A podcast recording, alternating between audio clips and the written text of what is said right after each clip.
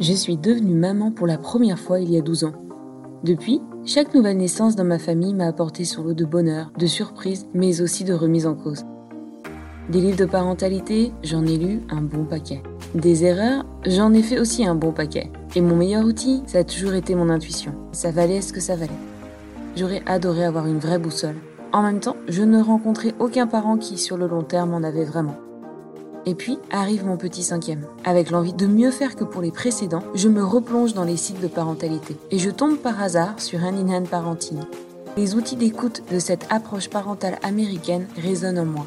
Je les teste sur mes cinq enfants et sur moi aussi. Je décide d'aller plus loin, de me faire coacher dans ma vie de maman et de faire partie d'une communauté de soutien mutuel, comme je n'en ai jamais connu avant. De fil en aiguille, je deviens formatrice en parentalité. Aujourd'hui, je souhaite te partager mon expérience de maman. Ma boussole, je l'ai trouvée. Mon souhait, que tu trouves la tienne aussi, et qu'elle te donne tout ce qu'elle m'a apporté à moi. Le sentiment d'être en tout point soutenu dans tes choix et dans ta vie de parent, pour que ton intuition soit la bonne, et tu guides là où tu veux emmener ta famille. Bienvenue dans le deuxième épisode de cette nouvelle saison de podcast que je consacre à la découverte du partenariat d'écoute.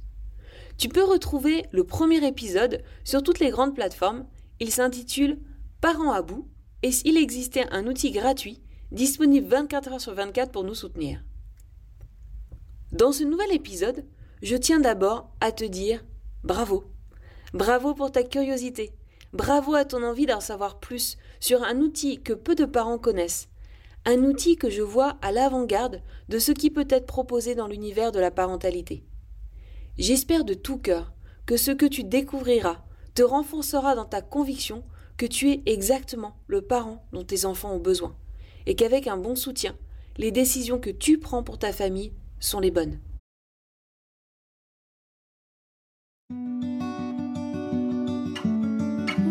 Écoutez, on a l'impression que c'est quelque chose que l'on sait faire, intuitivement.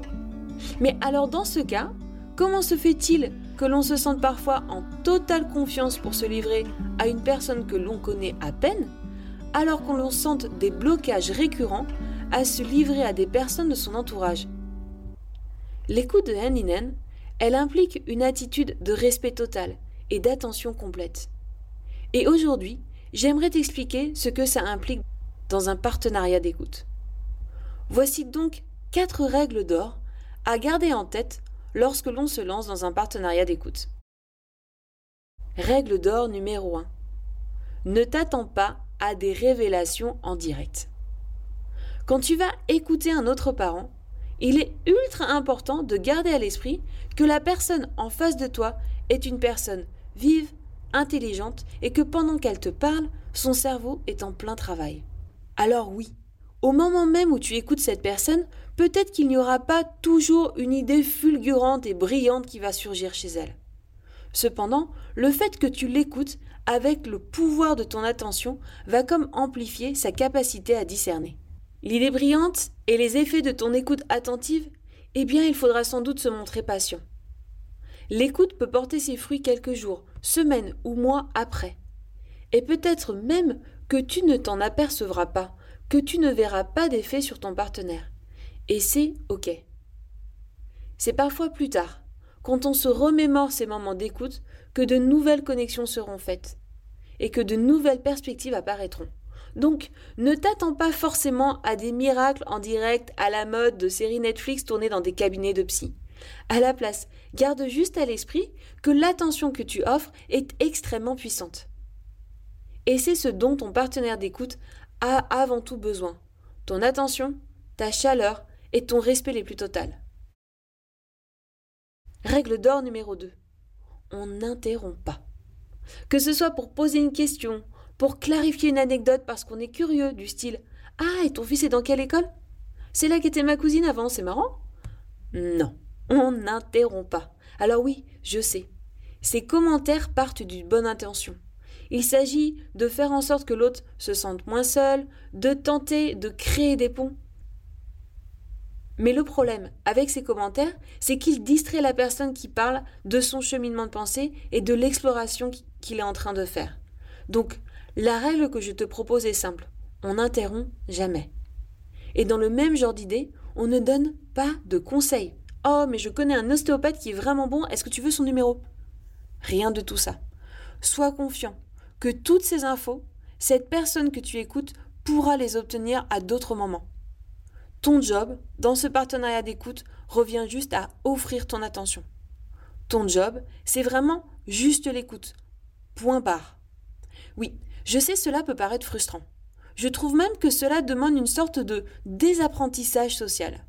Tous ces small talk qui paraissent parfois superficiels, mais qui permettent de créer du lien à la machine à café au boulot, avec les autres mamans à la sortie de l'école, eh bien tout cela, tu oublies. Pendant les 20 minutes de ton partenariat d'écoute, il va te falloir apprendre à switcher, à affronter les moments de blanc, à garder ta langue dans ta bouche et à juste offrir ton attention. Et c'est comme un muscle qui s'apprend. Avec le temps, ce qui te semble un moment inconfortable deviendra un moment riche et profond. Et tu apprendras que prendre le temps de laisser l'autre parler vaut largement le prix des moments d'inconfort et d'embarras. La troisième règle d'or, et que tout ce qui s'échange dans un moment de partenariat d'écoute reste dans le partenariat d'écoute. Autrement dit, la confidentialité est le pilier de tous tes échanges. Tu sais l'anecdote un peu croustillante que t'a partagée ton partenaire d'écoute. Tu ne la partages avec personne, ni ton conjoint, ni ton meilleur pote, ni même ton partenaire d'écoute. Qu'est-ce que je veux dire par là? C'est que à la fin de ton échange, quand les temps d'écoute ont été échangés et que vous prenez par exemple un café avant de repartir. Ne lui tape pas sur l'épaule pour lui dire Waouh, sacrée histoire ce qui t'arrive, je suis contente que tu aies pu me la partager. Non.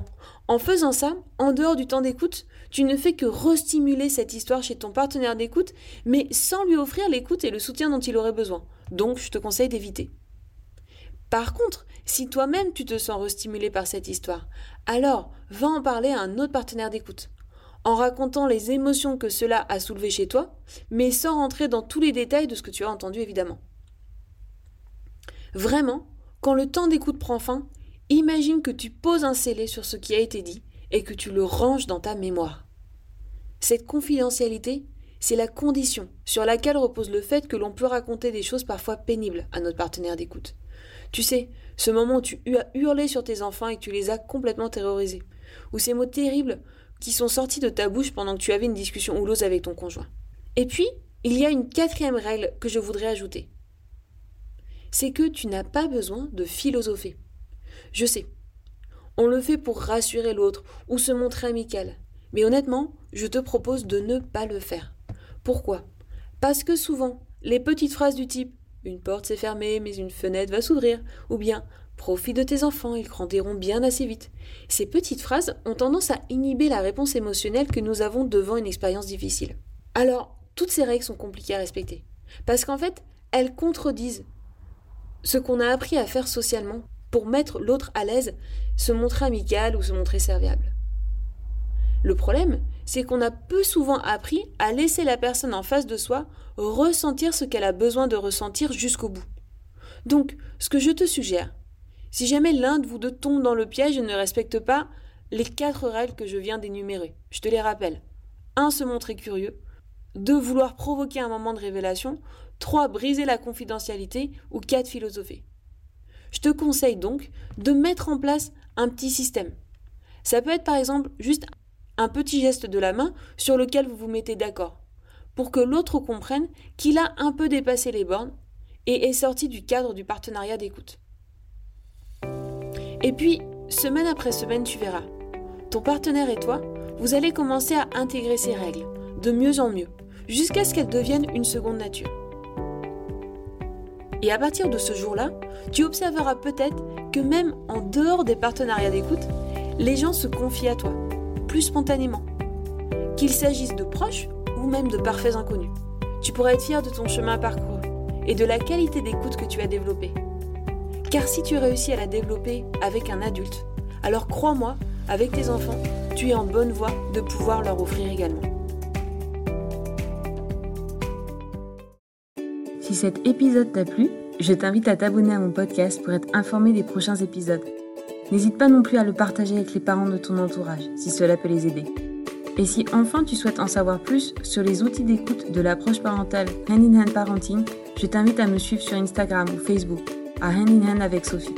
Tu y retrouveras mes anecdotes et découvertes de maman autour de la parentalité, ainsi que les ateliers de parentalité en ligne que je propose. À bientôt!